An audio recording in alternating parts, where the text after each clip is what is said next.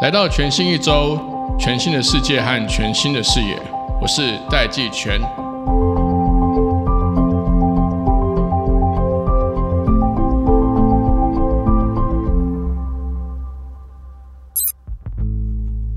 今天这集我们特别邀请到 Urate 的创办人暨 CEO 陈秋雨 Lydia 来到我们节目当中。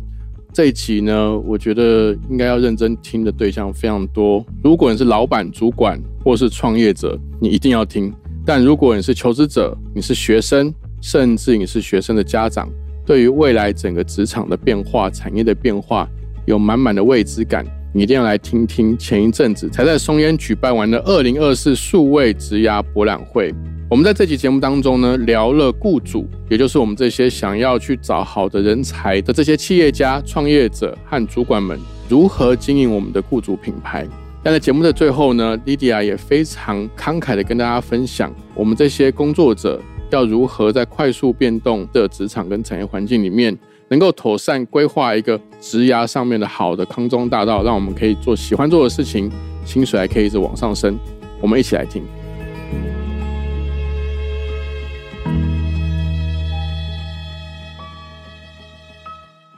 我们今天特别邀请到的是 Urate 的创办人暨 CEO 陈秋雨，大家都叫你 Lydia。嗨，大家好，然后谢谢这个 Take Orange 跟季全哥今天的邀请，然后我是 Urate 数位人才媒合平台的创办人兼 CEO Lydia。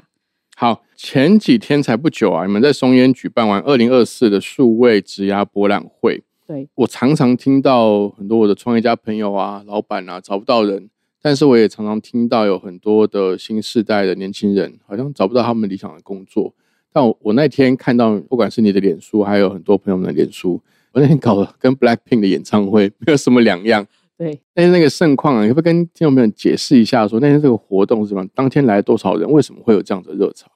？OK，因为其实这个数位职涯博览会从二零一七年开始，我们就已经陆续办了，前后有十几届了。对，那以前最早年当这个展会规模还相对比较小的时候，我们是一年办两次。对，那现在规模动辄就是上万人，所以我们就会觉得说，哎，一年如果这种场面我们要 hold 两次，hold 不住，我们后来就变成一年一次这样子。对，其实他已经办了很多很多年了，所以在这个台湾的青年世代跟。呃，这个数位人才之间，它其实是一个蛮指标性的展会，所以大家就会呃知道这个在这个年前年后这个时期，我们就会办一场，所以大家就会关注这个活动，然后来参与。但是很特别的地方是，像刚刚季全哥有提到说，其实现在很多企业都找不到人，所以当然每个公司它每年的招募状况不一样，所以假设他今年没有很明确的黑康，或他还没有决定的话，其实他未必会来现场做征才。但是大家都知道说，其实这样企业组织都有长期、中长期找不到人的问题，所以。就会发现很多创业者还有企业人资伙伴，即便他们不是参展厂商，他们都会来报名那个活动，然后去观摩其他企业是怎么增财，跟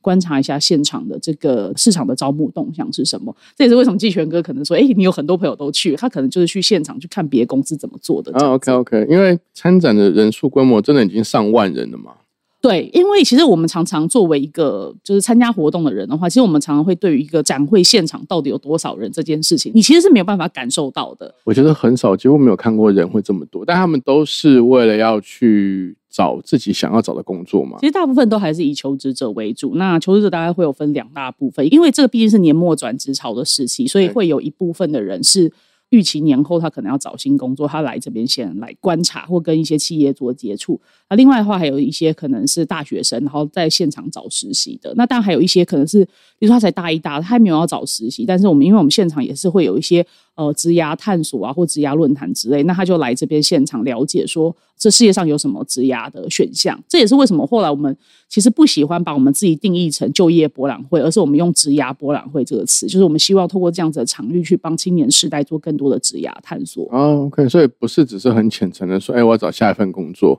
对，而是可以全方位理解说。呃，我这样的个性，甚至我这样子的学经历背景，我可以有短期的工作可以去考虑，也可以有长期的规划，去了解别人怎么做的，或者是现在整个就业市场的动态是什么，趋势是什么，是从这个角度来的。对，没错，而且因为其实这个展会在新创圈已经也办了很多年了，没错。其实现在这个这个影响力已经扩到新创圈之外了啦。那因为也会有很多大公司来参与，还要找这种数位转型的人才。但是企业人资部门常会跟我们分享一些故事，就是说，哎，现在有一个就是可能工作两三年的年轻人加入他们公司，那但但是这个人不是现在才来投递这个公司，而是他可能两三年前，甚至他在大学在学期间，他就到了 u r 和数位职涯博览会来跟这个这个企业去做接触，然后所以在那个时间点就一直有保持联系，然后过了两三年之后，他可能变成一个相对有集战力的人才之后，才加入这个公司。所以我觉得那个是一个创造际遇的场域。所以，我们这样子的故事其实会听到非常非常的多。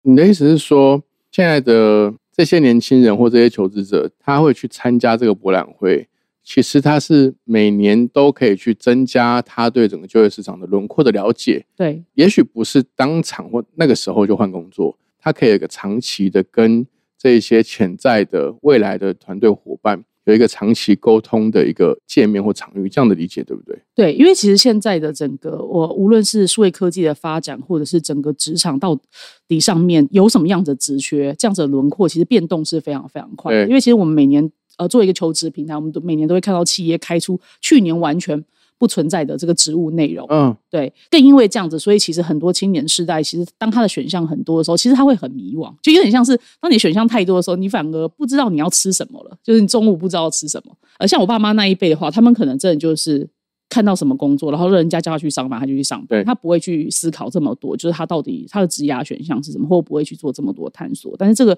时代就变化越来越快，那当然青年世代也有焦虑感，然后他的选项又非常非常多，就是我们他处于一个职涯资讯爆炸的状况的时候，他更需要透过这样子的展会去理解。他的这个选项到底是什么？然后甚至是每年参加去了解这整个发展的脉络。那可能两三年后他应征的工作，其实未必是他现在看到这个。嗯，没有错。像像现在开始出现越来越多 AI 提示师啊，这个一年前根本就没有这种。呃，特别我们观察到一个趋势是，例如说，当然去年这个生成式 AI 的风潮非常的热门，那很多的企业是找。A A I engineer，但是这个 A I engineer 做的工作内容可能跟两三年前做的又不一样，又不一样。对对，然后我们有看到一个职位叫 prompt engineer，那 prompt engineer 就是你去写这些 prompt 去跟这些生成式 A I 的去训练。对，但是这些 prompt engineer 的公司其实他们未必是找这样的人进来去做产品的优化，但很多是透过这样的技术去推动组织流程的自动化，或者是看怎么样能够让组织的数位化走得更快。所以这个其实是我们去年观察到一个蛮有趣的趋势。所以，我可不可以这样讲？也就是说，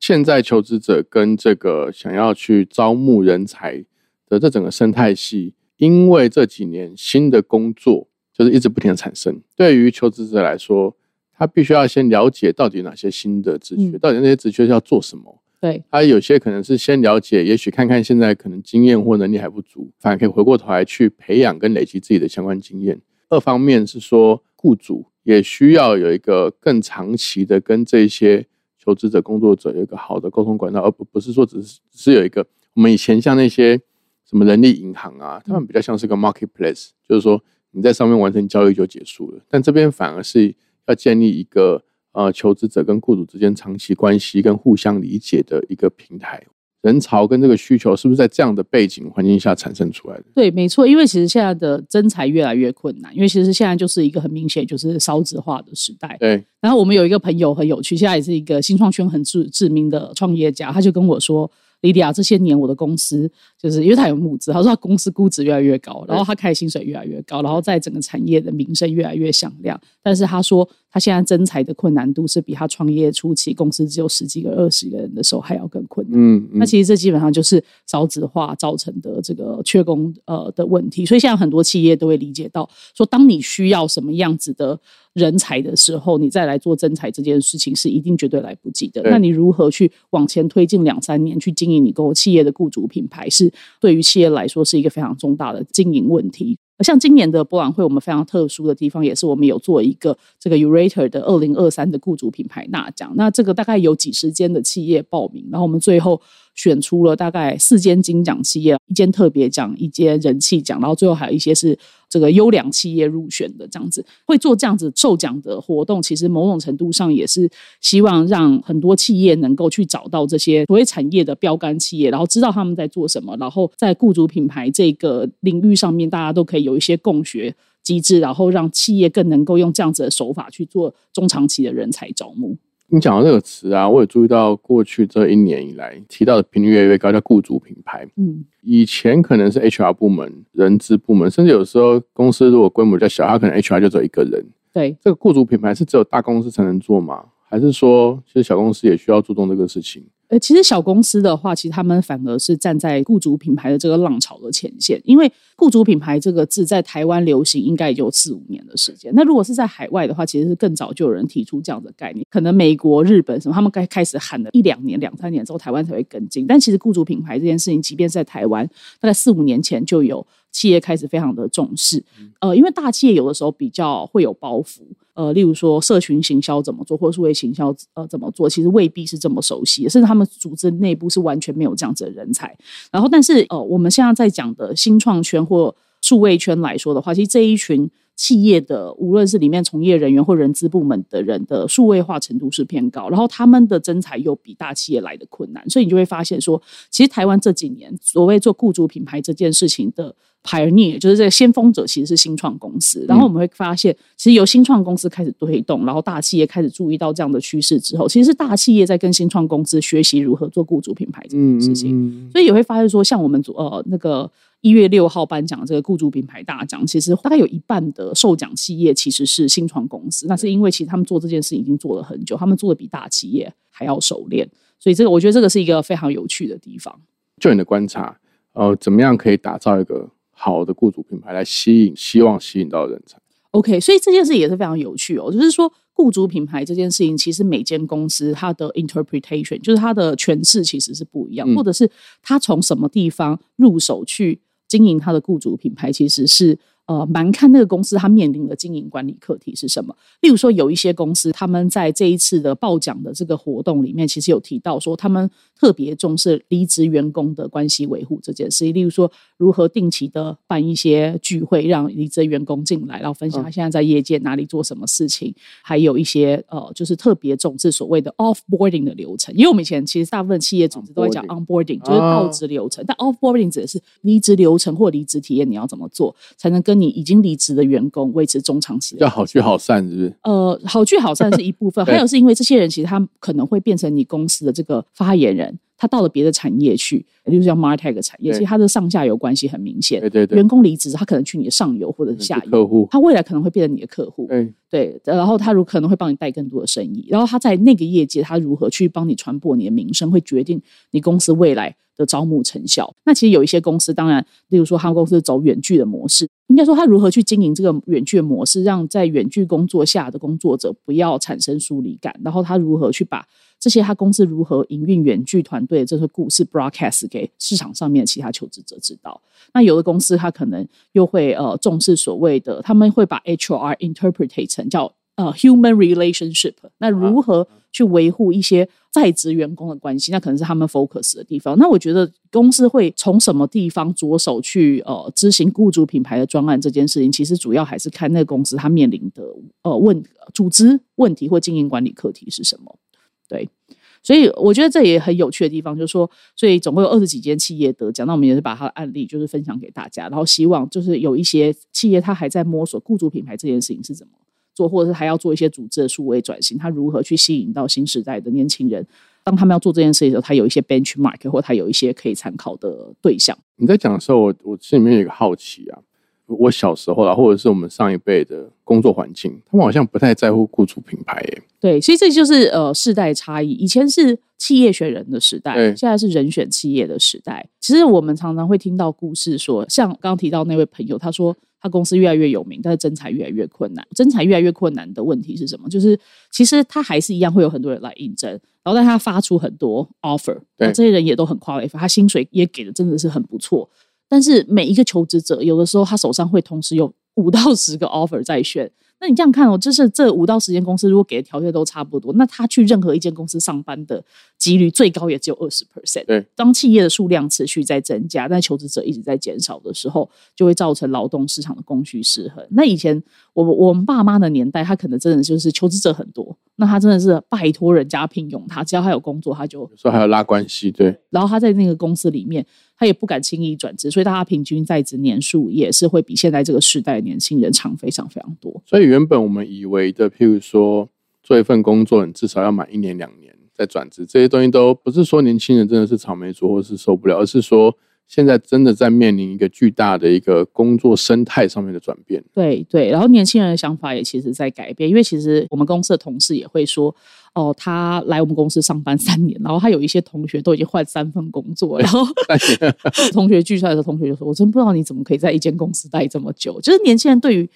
一间公司待的很久，这个定义其实跟上一个时代其实是完全不一样的。然后那有一个创业者朋友跟我说，我们公司就是进来的员工，一个都平均待两三年，我觉得都好短哦。这样我人才培育花出去的成本。很高，然后 ROI 好像很低这样子，嗯嗯，然后我就跟他说，我觉得你这个想法可能要改变一下。我就说，如果一个同事愿意在我公司工作三年，我会直接给他下跪，这简直就是我五祖宗。嗯 对，但是的确是，就是这个世代求职生态跟上一个世代非常不一样的地方。我相信有很多人跟我会有同样疑问，像你刚刚有提到，我们去投资人才，我们都会觉得会希望说，哎，这个人才投资了之后，他可以继续在公司效力嘛？对，那这样子的一个矛盾，那个要怎么解决？一部分我自己觉得。呃，这个作为创业者或者是作为经营者，因为我自己也是这样的角色，某种程度上，呃，我们就是也只能学着改变，跟学会自我安慰。那另外一方面就是说，其实，在很多组织营运管理的角度上面，你要怎么样去建立一些机制，让你进来的人才拍判在一开始的时间点就决定他是会留比较久的。这也是我们传统，例如说在人力资源体系里面，在强调 onboarding 这件事情的重要性。因为其实有的时候。员工在上班的时候，第一个月或者到第三个月，就是他试用期间，他体会到这个组织文化跟这个企业是怎么运营的这件事情，在那很短的时间里面，大概就已经决定定型了。他会在这个公司待多久？有一些公司特别的重视 onboarding 的流程是这个原因。嗯嗯，对。然后再的话，还有其实呃，例如说以新创圈来说，有一些公司特别喜欢做实习生的 hiring。那这个理由是因为其实他们会发现说，从实习生转正职的同仁的平均在职年限。哦，是比较高的，这一定会用一些数据化的方法去测量出来。嗯，然后再来会也会有说，例如说有些公司推所谓的内推机制，也就是说，如果你推荐你的朋友来上班的话，呃，公司可能会给你一笔奖金。那这个也是因为其实通常透过 employee referral 来的员工，相对来说的在职年数是比较高的。对，所以这就对企业来说，就是你可能还是要布局一下这样子的招募方法。那其实并不是说你所有无论什么年资或什么样子方选的同仁都可以通过这样子的方法招募进来。那有一天你可能还是很高阶人才，你要透过 Head Hunter。那有一些看是呃透过招募平台还是怎么样？我觉得这有点像是做 marketing 一样，你要去想到你有很多渠道，然后每个起渠道来的效益其实是不一样。那你如何去做这个你的 budget 的 allocation，然后用一个 marketing mix 的方法？来思考你怎么做招募这件事情，也就是为什么其实雇主品牌这个字后面常常接行销这两个字，这整个词汇叫雇主品牌行销的，然后英文叫 employer marketing，就是你如何去用行销的学的角度去。哦，就是推动这招募这件事情。那我其实现在人资部门里面也会开始出现什么 HR marketing 啊，employee marketing 这样的词汇。真的就是我们会发现，人资的概念跟行销，概念这个数位时代里面，其实它越来的越在 converge，就是它 converge 中，对它现在是开始产生了一些融合。呃，我们传统的整个产业结构比较偏制造业，它最好是二十四小时营运嘛，它它只要不要坏掉就好了。嗯，但是当我们现在越来越服务业，甚至高端服务业的时候，会越来越重视人的专业跟人的价值。那是不是因为整个社会的结构加上经济形态正在做转变？这是另外一个角度，促使这个雇主品牌以及这些企业和求职者，还有这个 onboarding 跟 offboarding 变得越来越重要，甚至未来会更重要的一个另外一股推力。我觉得这的确可能是一部分，因为的确我们的产业正在转型，然后你就会发现说，其实不同产业的员工他在意的所谓的价值其实非常不一样，他在意的元素是非常不一样。其实我那天还在跟另外一个政府单位在做交流，我跟他说，其实台湾的大专院校有时候我们很重视如何往制造业去做人才输出。其实台湾的科技制造业是在讲精密制造这件事情。好，你 SOP 怎么跑，可以把良率控制在九十七 percent，类似像这样子。其实这样这样子的教育体系，你其实不太鼓励去做创新这件事情。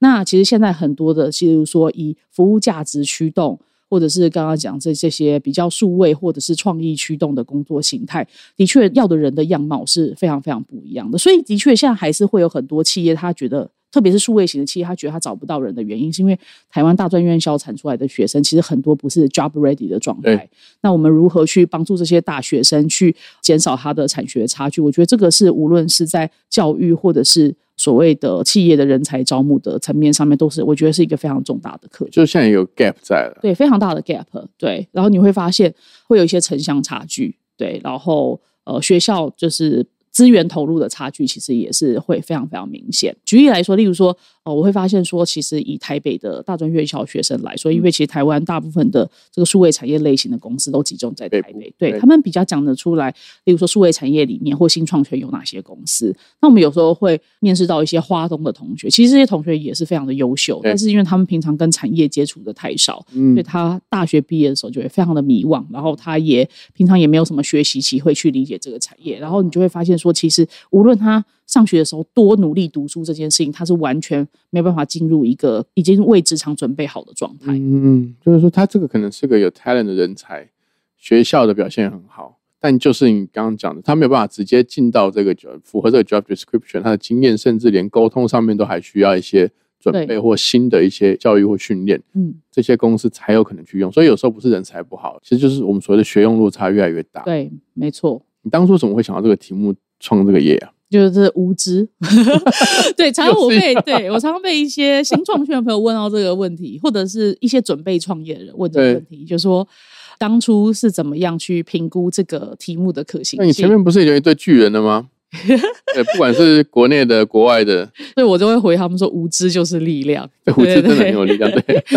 就是我自己觉得创业这件事情本身成功率就是很低。嗯然后，因为我本身以前在企业是做这个所谓的 business planning 的，然后你就会做很多这种市场调查，去评估一个企业要不要投入新的事业或者对那创业这件事情，你如果你去画一个矩阵，或用什么 framework 把它套上去，然后去评估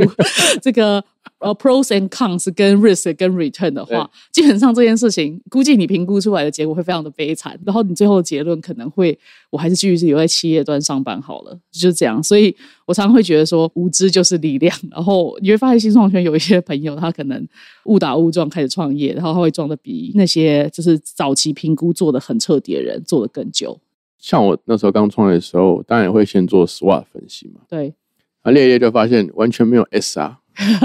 你一个你一个创业者哪来的哪来的强项啊？哪来的 strength 啊？对，然后全部都是 T 啊，全部都是 threat 啊，到处都是。那这样的话，那当初让你踏出那第一步的那个 motivation 是什么？对，因为其实因为我以前是一直都是在日本做网络业，对，然后后来是就是你在日本的话，你会接触到很多不同的呃人力资源服务嗯或者是真才服务，然后你就会发现说他们是其实本质上是一个非常重视人才的国家对，啊，因为其实以前是都是说走终身雇佣制。终身雇佣制有点像企业在一开始这个人大学毕业的时候决定他要跟他结婚一辈子，对，那这个你已经跟他决定了，你就会想说你要怎么去投资人才培育，如何去帮他想他的 career path，、嗯，或在很多的组织部门之中去做人人才的 rotation。呃，人力资源发展这件事情在日本是走得非常前面的。然后后来大概在二零一五年的时候，就是我会来台湾，然后刚开始可能也是想找工作，然后去面试几间公司，你就会发现说，哎，其实台湾在这一块好像。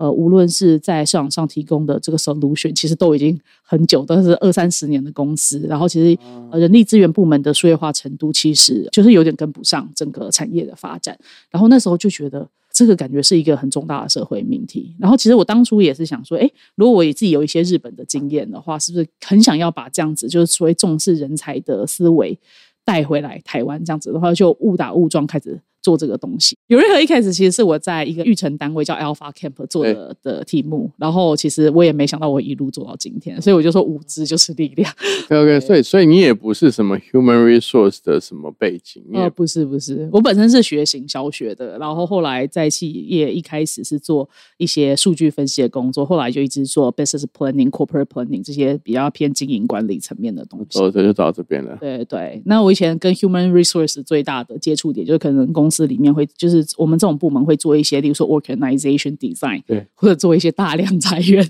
的专案，日本都叫 restructuring 啊，就是企业重组。